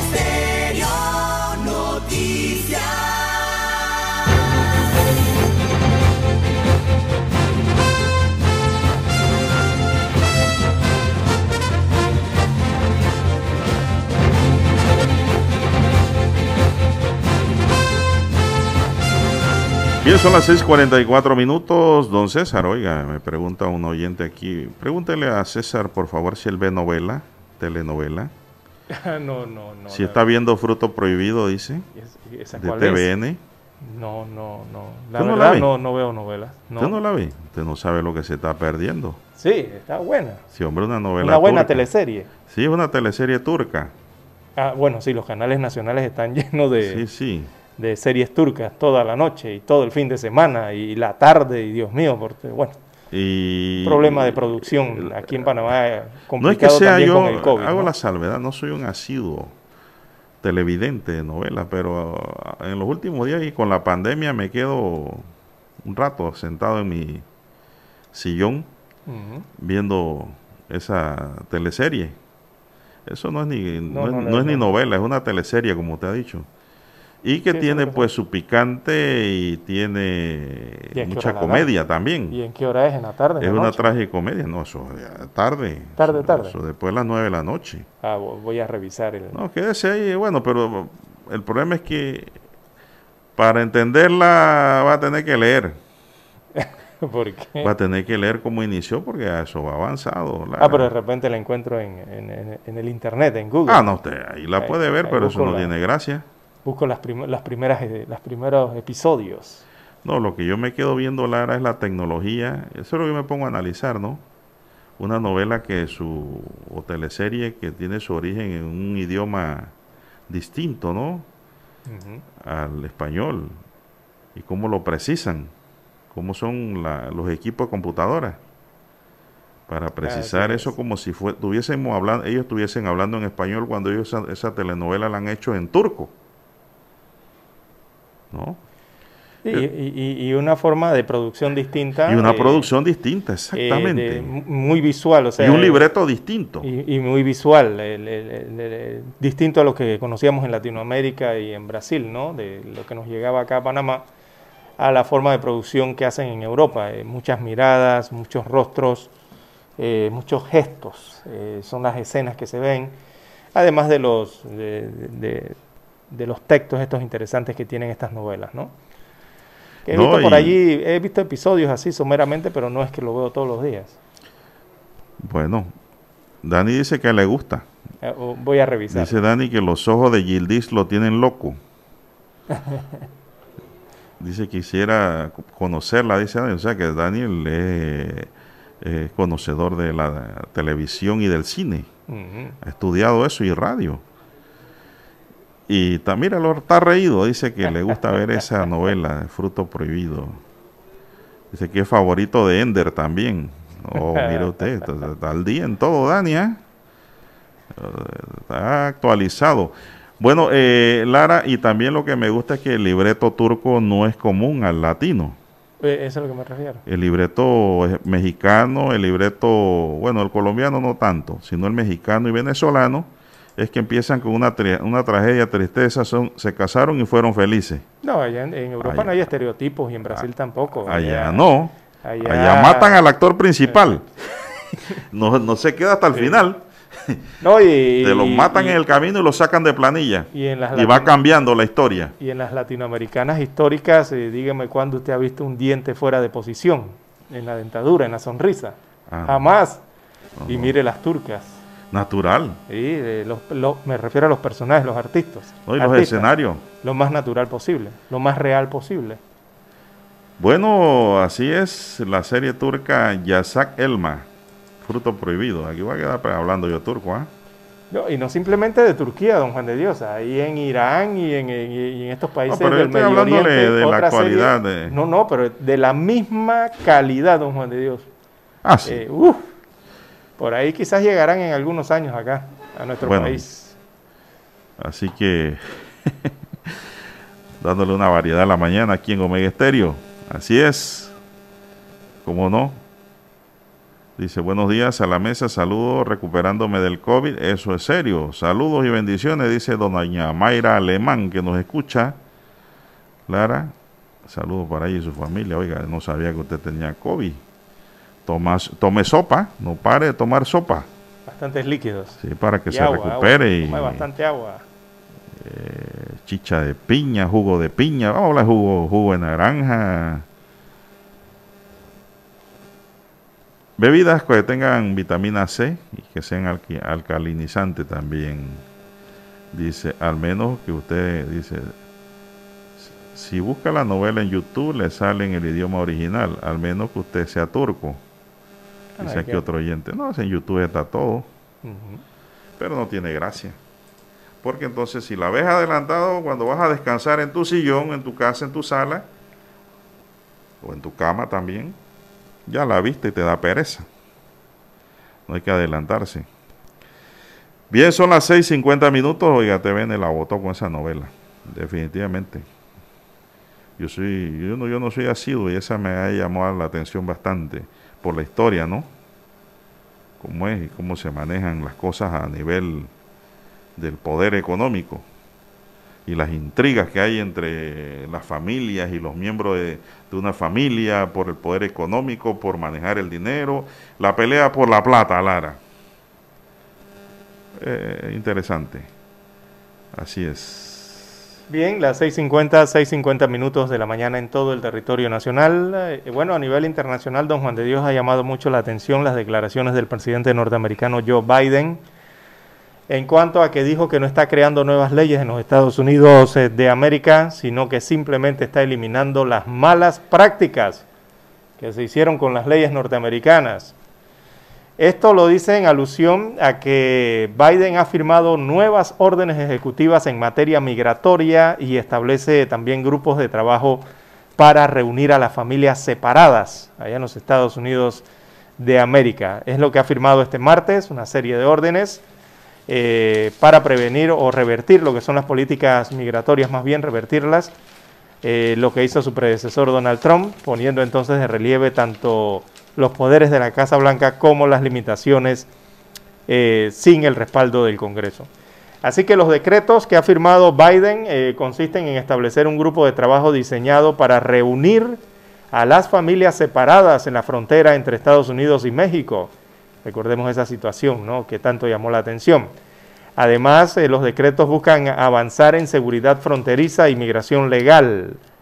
Elevan entonces a nueve el número de acciones ejecutivas que este nuevo presidente ha adoptado en materia migratoria en los pocos días que tiene frente al mandato en los Estados Unidos de América. Él lleva, ¿qué? 15 días, ¿no? Así es. 14, 15 días creo que tiene. 14.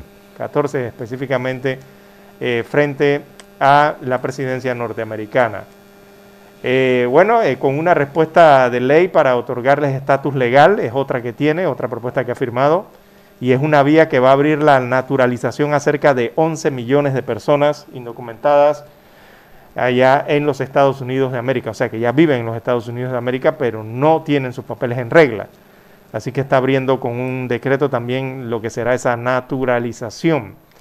Y se ha centrado rápidamente en muchos de los cambios radicales que implementó el expresidente Donald Trump. Eh, Trump eh, aplicó varias, eh, varios decretos como para desalentar lo que era la inmigración ¿no? hacia los Estados Unidos de América eh, y, y- en este caso digamos, desalentarla tanto en el tipo legal como en el tipo ilegal, o sea, que no fuese nadie para los Estados Unidos. Y bueno, eh, estableció entonces un proyecto que posiblemente permanezca mucho después de que haya dejado el cargo eh, Biden, siempre que obtenga apoyo suficiente en el Congreso. Eh, recordemos que el Congreso está sumamente dividido, están 50-50. Así que, bueno, son parte de las políticas que está aplicando el presidente norteamericano. eh, estas órdenes en las que respondió también ayer varias preguntas de la prensa respecto al tema migratorio. Bueno, un oyente Lara escribe aquí, dice, buenos días, licenciados. Disculpe que los importune solo para que me aclare sobre la cuarentena total de los días de carnaval, o mejor dicho, del fin de semana de carnaval. Si siempre va a ser cuarentena total a nivel nacional o solo en ciertas provincias. Tiene la información, si no se la damos, Lara. Ayer el titular de, la, del, de salud del MINSA dijo, ¿no? y recalcó que el sábado 13 y domingo 14 de febrero de carnaval, dígale así. Así es, de carnaval se, se cumplirá con la cuarentena total. San Valentín. Cuarentena total. Sábado y domingo 13 y 14 de febrero. Aclarado el asunto. El día siguiente, el día lunes de carnaval, será un día de trabajo normal, regular mientras que el 16, el llamado martes de carnaval, será solo un día libre, más nada. También con las medidas de seguridad. Y el miércoles de ceniza es un día de trabajo regular, nada de medio tiempo, que entro a las 12, no, no, trabajo regular. Así es, está clarito como el agua, ¿no? Eh, el viernes 12, por lo que eh, han establecido esa fecha muchos aquí en Panamá, los más rumberos que quieren que hasta el viernes 12 antes de las festividades sea carnaval también. bueno, el viernes 12 será de horario regular, así que a dejar de estar inventando.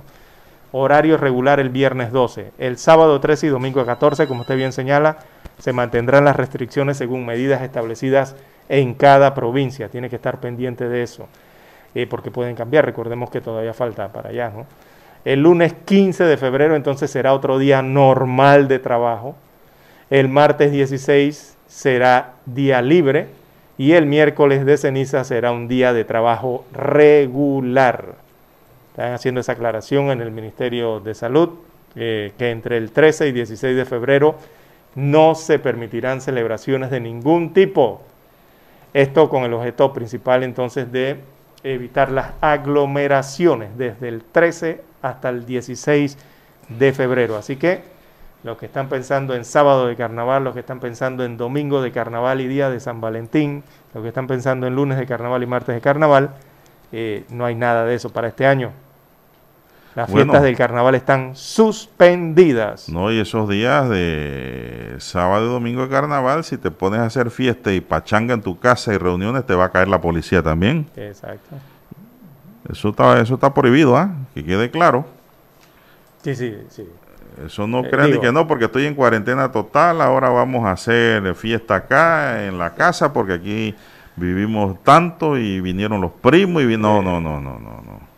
No se busque problemas. Así es. Lo que van a celebrar su San Valentín, bueno, será con cuarentena. El día 14. Pero que San Valentín también se está cuidando del COVID. Así es. Esto, aquí le mandan un arco iris, Lara. Sí.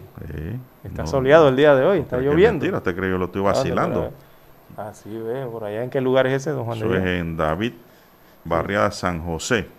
Sí, sí, recuerde 9316 nos envía la foto de un bonito arco iris en el cielo. Que, recuerde que en algunos puntos de la República todavía están eh, cae la lluvia, don Juan de Dios, aunque mucha gente no lo, no lo crea, en plena temporada seca pero estamos en un país tropical, así que se prevén eh, estos nublados en algunas regiones y lluvias ligeras y moderadas. Cuando caen esas lluvias ligeras, entonces luego aparecen estos arcoíris hermosos como el que nos envían de allá de, la provincia de, Chiriquí. San José David. Y es que por allá va a haber nublados, nublados y lluvias ligeras moderadas a lo largo de la cordillera central, la provincia de Chiriquí. También estará así eh, eh, Darién y la vertiente del Caribe, algo nublado y con algunas lluvias esporádicas. Es que hay un, eh, está avanzando un sistema frontal ¿no? Eh, por el país y eso va a estar moderando un poco las condiciones en algunas regiones.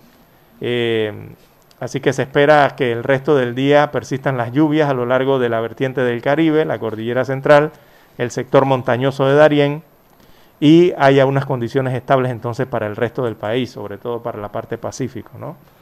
Así estará más o menos. ¿Y cómo sigue la ventolina en Coclé?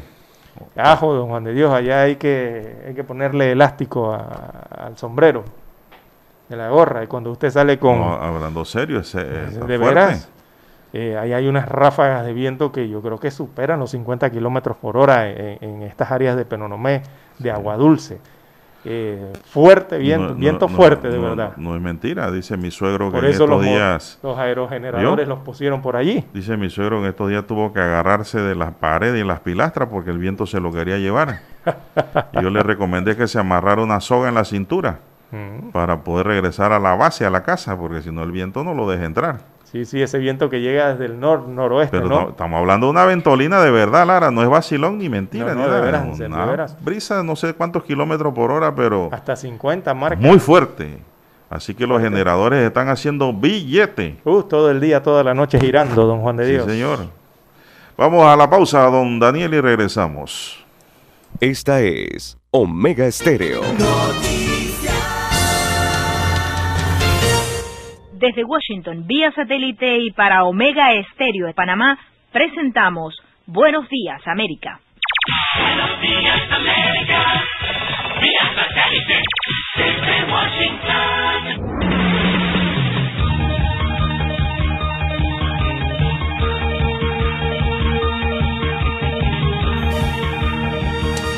Desde Washington les informa Henry Llanos.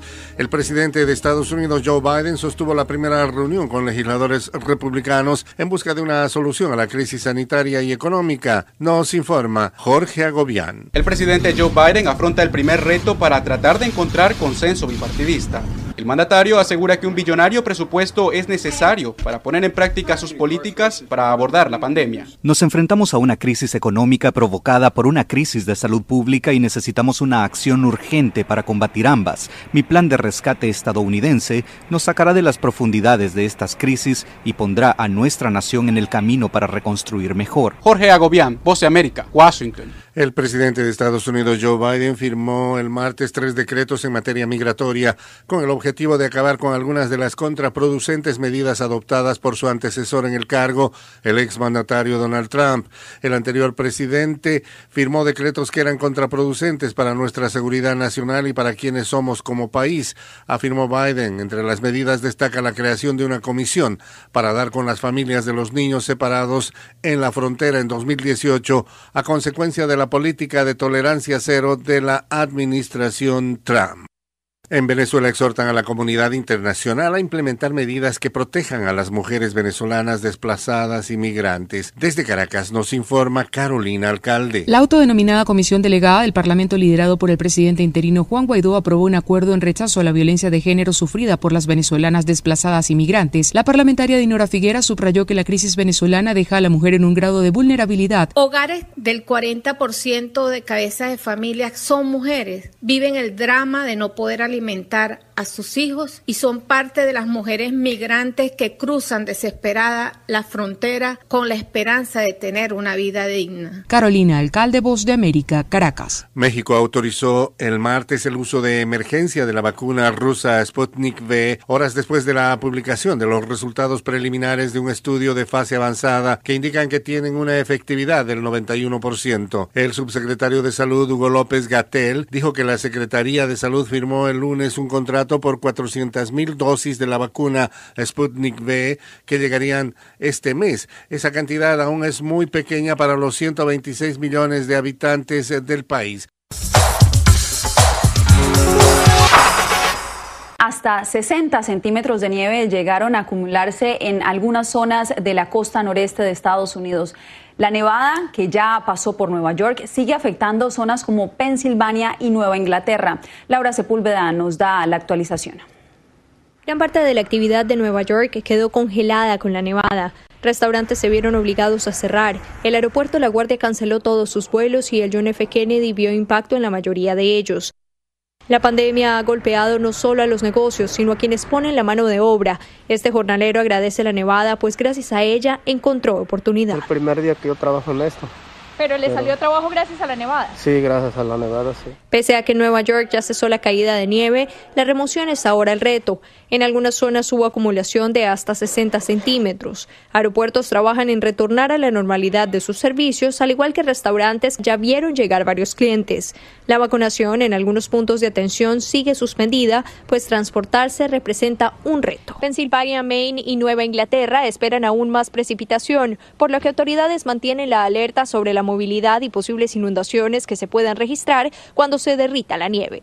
Laura Sepúlveda, Voz de América, Nueva York. Desde Washington vía satélite y para Omega Estéreo de Panamá hemos presentado Buenos Días América. Buenos días, América. Vía satélite. Desde Washington. Amplía tu potencial y estudia una maestría en Universidad Latina. Recibe tu matrícula gratis, solo en Universidad Latina. Inicia clases febrero 2021. Nosotros investigamos profundamente para informar mejor. Eso quiere decir que en cada corregimiento, como en todo el territorio nacional, nuestros oyentes conocen la verdad completa de lo que ocurre en Panamá y el mundo.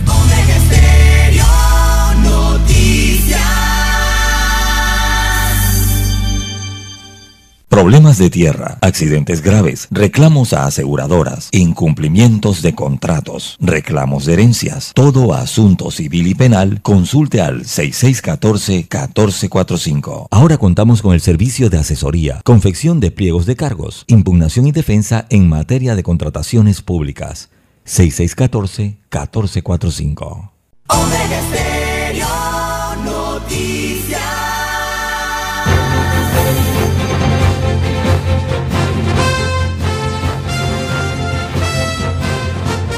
Bien, señoras y señores, me reportan de David que está lloviendo Lara allá en Ciudad de David, Chiriquí. Así vio. Así en pleno verano, en plena verano. temporada seca. Pero bueno, es por el tema de la cordillera Así que es. atraviesa la República de Panamá. Por eso caen estas lluvias.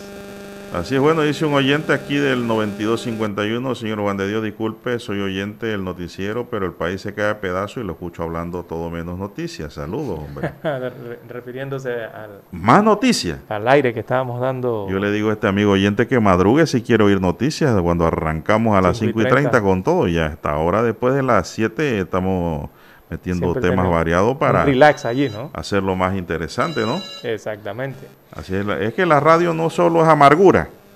Hay gente que piensa que la radio es para transmitir amargura, para transmitir bochinche, para transmitir cuentos, mentiras, distorsión. No, la radio es, Una acompañante. es un acompañante ameno y tiene que ser variada. Lo que sabemos de radio sabemos que es así. Dani sabe de radio. Tiene que ser ameno. Así es. Bueno, Bueno, hablando César, de Chiriquí, don Juan de ¿Qué Dios, pasó con nuestro equipo? con los federales, hombre, chiricanos. ¿Qué pasó con nuestros federales? Es nuestro equipo de Panamá, pero se llaman federales de Chiriquí. Vamos a, vamos a poner así, los federales de Chiriquí de Panamá, Ajá. porque son de Panamá. Sí, sí, no. Así que, bueno, lastimosamente sufrieron su primera derrota el día de ayer en la Serie del Caribe. Eh, perdieron ante las Águilas Caribeñas, perdón, no, estas son las Águilas del Cibao, ¿no? Ajá. Sí. Entonces, si son del Cibao, son las Águilas Cibaeñas Cibaeñas de Dominicana. de República Dominicana. Así que la pizarra finalizó 11 carreras a 6, eh, cayeron los federales de Chiriquí de Panamá en lo que fue la tercera jornada de este torneo, este certamen eh, de la Serie del Caribe, allá en Mazatlán, México. Bueno, s- 11 a 6. Caímos el día de ayer. Hoy lanza ante Andy los Otero. Dominicanos. Sí, sí, lo tenían reservadito, ¿no? Hoy va contra Venezuela. Así es, don Juan de Dios. ¿Con quién se enfrenta hoy Panamá? No, no, eh, van con los eh, ante los, eh, los ellos son de Culiacán, ellos vienen siendo los tomateros. Ah, los tomateros de Culiacán. Sí, van a ver si cosechan tomates los federales entonces allá en tierras mexicanas, porque el próximo partido será ante los tomateros de Culiacán de México. Eh, esto será a las 10 eh, de la noche hora panameña, ¿no? Eh, Aquí tienen, sí, eso viene siendo las 10 de la noche hora de Panamá. Bueno, son las 7, 8 minutos. Lara renuncia o destituyen a Moisés Vélez. Hay una baja, dice, en el gobierno de Nito. Vamos a ver, estoy tomando la información del diario El Siglo de la rúbrica de Pablo Castillo Miranda. Dice, en medio de una lluvia de denuncias del personal técnico, el director del Instituto Nacional para la Formación Profesional para el Desarrollo Humano INADE, Moisés Vélez Arosemena, renunció al cargo ayer. De acuerdo con el instructor Felipe Cabezas, no se conocen las razones sin embargo, hemos hecho una serie de denuncias por irregularidades ante la Presidencia de la República. El Ministerio de Trabajo aseguró cabezas. Belli se une al listado de altos funcionarios que han abandonado el gobierno de Laurentino Cortizo por renuncia o destitución. Ellos son la ministra de Salud, Rosario Turner, del Ministerio de Seguridad, también Rolando Mirones, el viceministro de la Presidencia, Juan, Juan Carlos Muñoz, eh, los ministros de gobierno Carlos Romero y Sheila Grajales, el canciller Alejandro Ferrer y el director del IDAN Guillermo Memo Torres. también recordemos a Samuel Lewis Navarro, que al inicio fue el primero, ¿no? Cuando Yo creo que aquí faltan. Ministros del canal. No, sí, hace falta bastante. falta la del Mides. Marcova, Concepción del Mides. ya creo que usted mencionó a Zamudio. Son 14 altos cargos del gobierno del mandatario Laurentino Cortizo 14 altos cargos que, han dejado sus, que, han renunciado o han sido reemplazados. Eh, eh, en la última semana, en la última quincena, don Juan de Dios, los últimos 15 días, eh, son cuatro los directores de entidades que abandonaron sus cargos, tan solo en una quincena, en 15 días, ¿no? Ahí fueron, recordemos, el del IDAN, que fue Guillermo Torres, también en los últimos 15 días abandonó IPACOP, eh, el señor Quintero, él se llama, el economista, ¿cómo es que se llama el economista? Ah, sí, eh, Adolfo, Adolfo, Quintero. También el eh, el de Lima, ah, Manuel Araúz, también se fue hace algunos días, hace, menos de 15 días, y ahora se suma en menos de 15 días este cuarto funcionario o exfuncionario ya hoy, que es Moisés Vélez, que renunció a la dirección del INADE. bueno, eso está ocurriendo, entonces eh, en el órgano ejecutivo. Pero Lara, no, nunca hay una explicación de por qué se van. No la da ni el que se va ni la da el gobierno. No. Yo, yo, pienso que la población necesita una explicación, aunque sea de parte del gobierno, porque todos los altos funcionarios forman parte forman parte de lo que corresponde al mandatario. Y los mandantes, que somos la población, que escogemos y elegimos, aunque perdamos, queda un mandatario gobernando para todos. Entonces, esa población necesita una explicación del por qué suceden las cosas. Exactamente. Y está rara esta renuncia, don Juan de Dios, porque mire, se viene dando y, y se produce a pocos días. Yo a mí me llegó la noticia de que el Banco eh, de Desarrollo de América Latina, el CAF, eh, ya le había otorgado el préstamo por 50 millones de dólares al INADE para que construyeran su nuevo centro de formación profesional en Tocumen. Entonces usted va a dejar un... usted dejaría la dirección cuando sabe que tiene este proyecto importante, ¿verdad? y podría ser un logro importante en su gestión como director del INADE. Así es. Y teniéndolo ya aprobado, 50 millones para construir ese centro y desarrollar varios proyectos integrales eh, que tienen que ver con el tema educativo en Panamá, mejorar la oferta educativa y esas cosas, ¿no? El emprendimiento, que, allí también lo desarrolla el INADE y, esos modelos de gestión de, de emprendedores, ¿no? Es una renuncia como, no sé, está extraña, está rara. Hay que ver el móvil, si es eh, la causa, pues, si es político, si es personal, si es por mejor oferta laboral o si es porque el, presidente o el ejecutivo no está de acuerdo en cómo está manejando la institución. Sí, podría ser también. Muchas causas no producen una renuncia.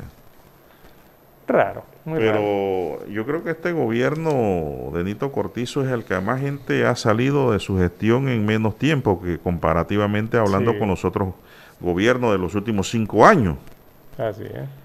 Se, han ido, se están yendo muy temprano y en realidad no han empezado ni a funcionar como debe ser porque la pandemia los ha paralizado, Lara. Esa es otra cosa que hay que decir. Exactamente. Y dos, porque no tenían presupuesto propio. Recordemos que una parálisis. Sí, recordemos que el presupuesto del 2019, el 2020, perdón, era la mitad del 50% era el que le entrega la administración anterior.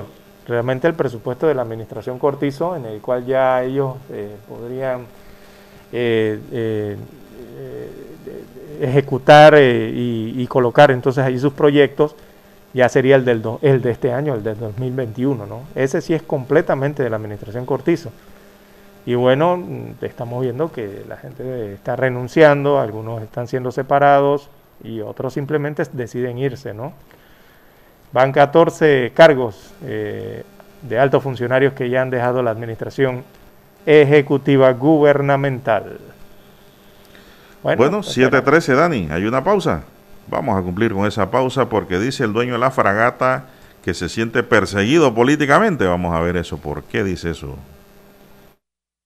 Omega Estéreo Noticias. Omega Estéreo presenta el reportaje internacional vía satélite desde Washington.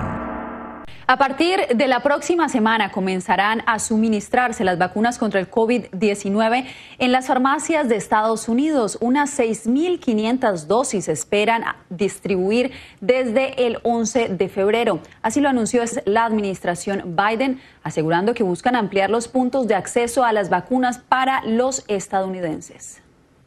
Estos son lugares que van desde farmacias locales independientes hasta droguerías y supermercados nacionales. Este es un paso fundamental para ofrecer al público lugares de confianza donde vacunarse.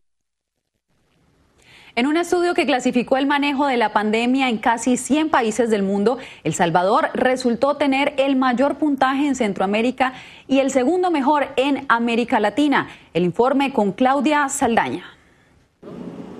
El Salvador ha sido reconocido como el primer país de Centroamérica y el segundo en toda Latinoamérica en el manejo exitoso de la pandemia, según el índice del Instituto Lowy publicado recientemente en Australia.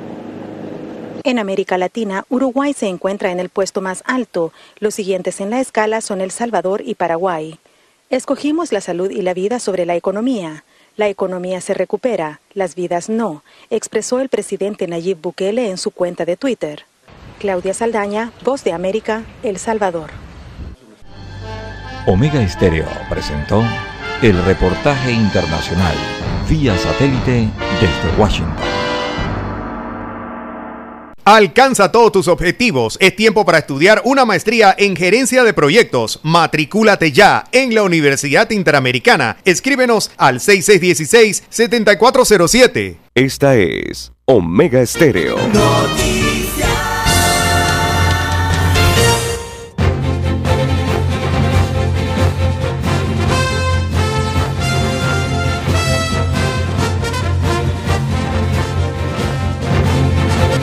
Bien, Lara, me escriben de Chiriquí y me dicen que quiere hacer una denuncia ciudadana. Aquí una dama dice, hay un indigente permanente en la caseta justo al frente del Hospital Regional de David, Puente Elevado, y esa caseta permanece muy sucia, muy cochina y con malos olores producto de las comidas podridas que el indigente consume y mantiene allí.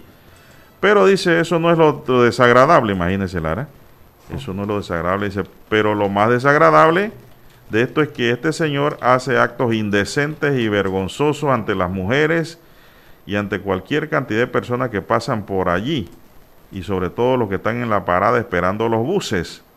Es lamentable esto porque muchas mujeres embarazadas asisten al hospital José Domingo de Valdía como también las indígenas recién paridas y esperan sus buses para el transporte y está este señor haciendo actos libidinosos.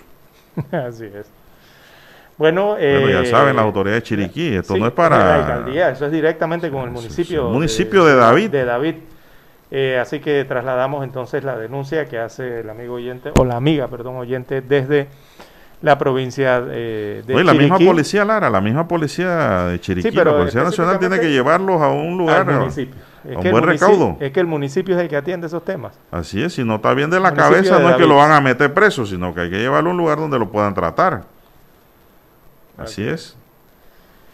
Eh, bueno, y si no, también denunciarlo ante el municipio. Eh, ahí es donde se interponen entonces esta denuncia o la solicitud de servicios para la atención de indigentes. en los respectivos municipios. Así que ya lo saben allá los amigos de hay Una fila de asegurados en Chiriquí, en Boquete, dice, esperando y está cayendo un aguacero, dice. Muchos se están mojando a esta hora. O cuidado una gripe, ¿eh? cuidado un corona por ahí. Mucho cuidado. ¿ah? Llueve en Chiriquí. La salud es otro motivo de renuncia, claro que sí. Pero no cuesta nada decir que, bueno, no me siento bien.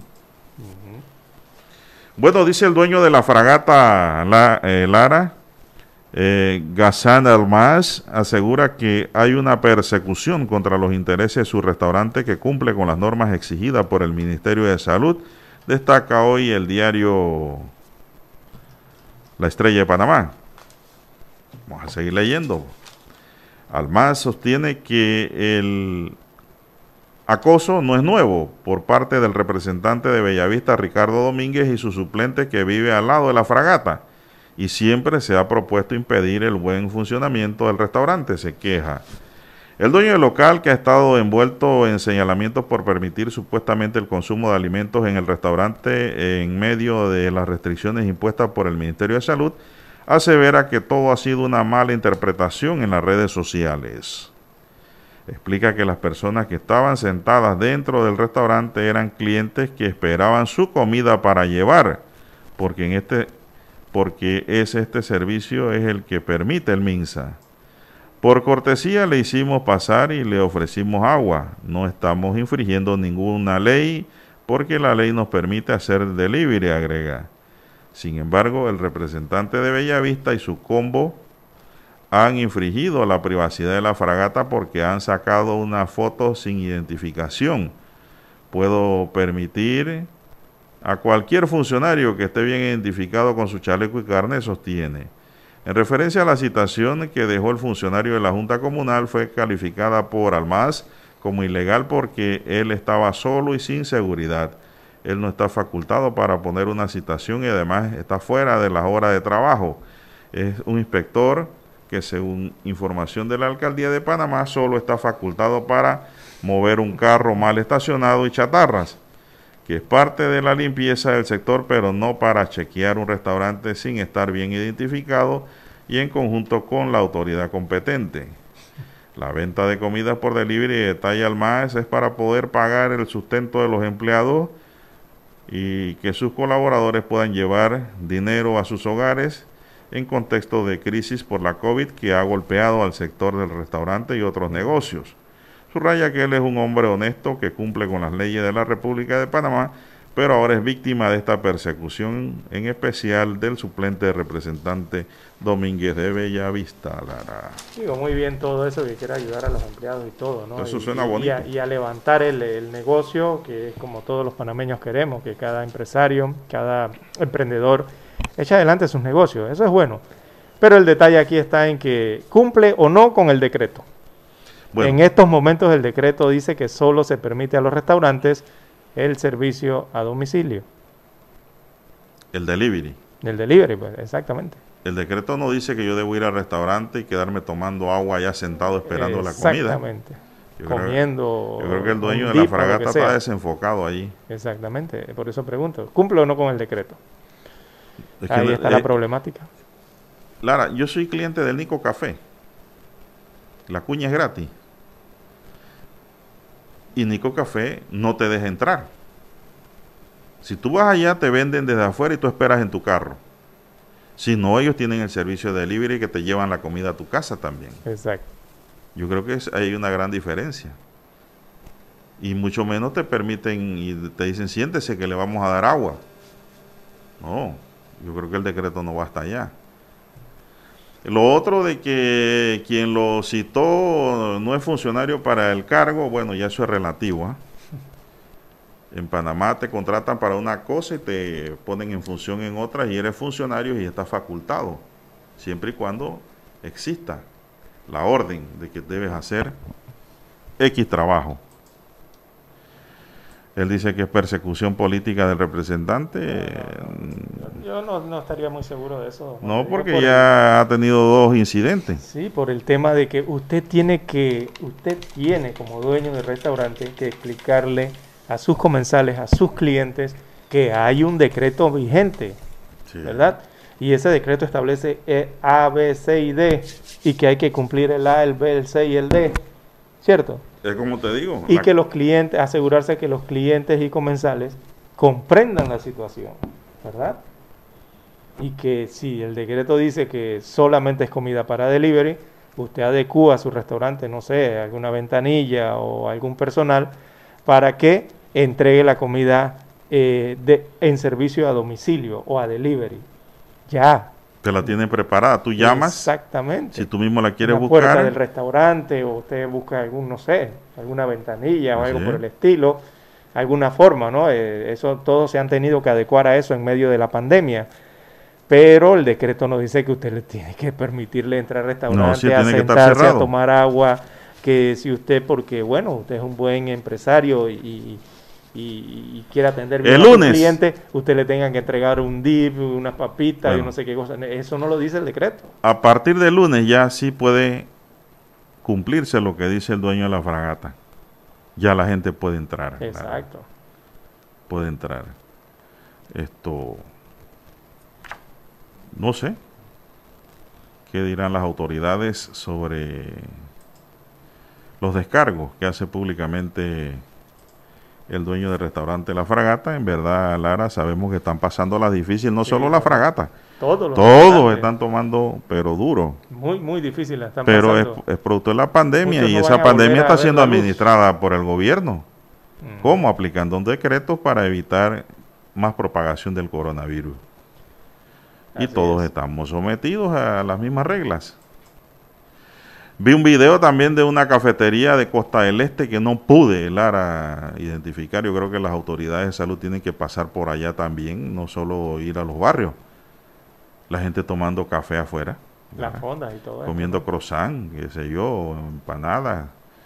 Pues cosas livianas, y pero tomando café en esas cafeterías en Costa del Este. No pude en el video identificarla realmente. Eso también está prohibido. Eso es a partir de lunes. Don Juan de Dios, usted utiliza la vía transísmica para llegar acá o la tumba muerto, pero más bien la transísmica en este caso. Eh, hay que informar que a partir del 6 de febrero próximo y hasta el 10 de marzo eh, se va a hacer el cierre parcial de la intersección de la vía transísmica y la avenida 12 de octubre una vía muy transitada. Ahí van a realizar trabajos de reposición de losas de concreto en los seis carriles y el área central de dicha intersección. 12 de octubre y vía transísmica, así que estará parcialmente cerrado a partir del próximo 6 de febrero y hasta el 10 de febrero, eh, perdón, hasta el 10 de marzo. Así que habrá cierre parcial de la transísmica a partir de este fin de semana. Los amigos conductores que eh, transitan por esa vía, eh, ir entonces diseñando sus nuevas rutas, don Juan de Dios, porque esto va a estar cerrado por parcialmente por un mes, ese cruce tan importante, ¿no? Sí, a mí me mandaron la información, Lara, pero no la entendí. No la entendí. El tránsito, el tránsito me la envió, pero no la entendí. Eh, Como no la entendí, no la puedo explicar. Exacto, lo que está ocurriendo allí es que en esa intersección eh, está la rehabilitación de la carretera transísmica. Voy a ver si lo encuentro. Que, va del tramo de la Plaza Ágora hasta la estación San Isidro, toda esa rehabilitación de la transísmica.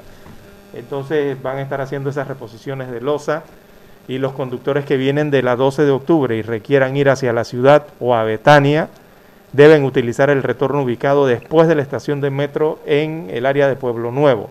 Tienen que irse hasta allá y regresar mientras que aquellos vehículos que vienen de Betania y se dirigen a la 12 de octubre deberán usar el retorno de la Plaza Ágora u otras vías alternas, porque esa área central de la intersección es lo que van a reponer todas esas losas que están allí bajo el semáforo.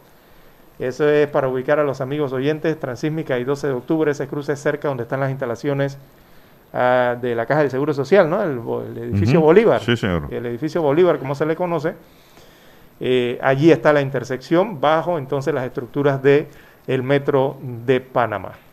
Así que importante esa, que vayan tomando decisiones de cómo eh, diseñar su, su ruta a partir de este fin de semana y por un mes que van a estar esos trabajos en esa intersección. Bueno, se nos agotó el tiempo, señoras y señores. Lamentablemente hay gente que quería más. Bueno, mañana le damos más.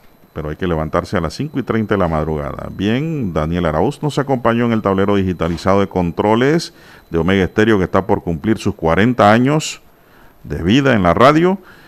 Les acompañamos en la mesa informativa. César Lara. Y Juan de Dios Hernández Sanjur. Gracias por su atención. Sigan escuchando Omega Estéreo porque ya viene el equipo de Infoanálisis.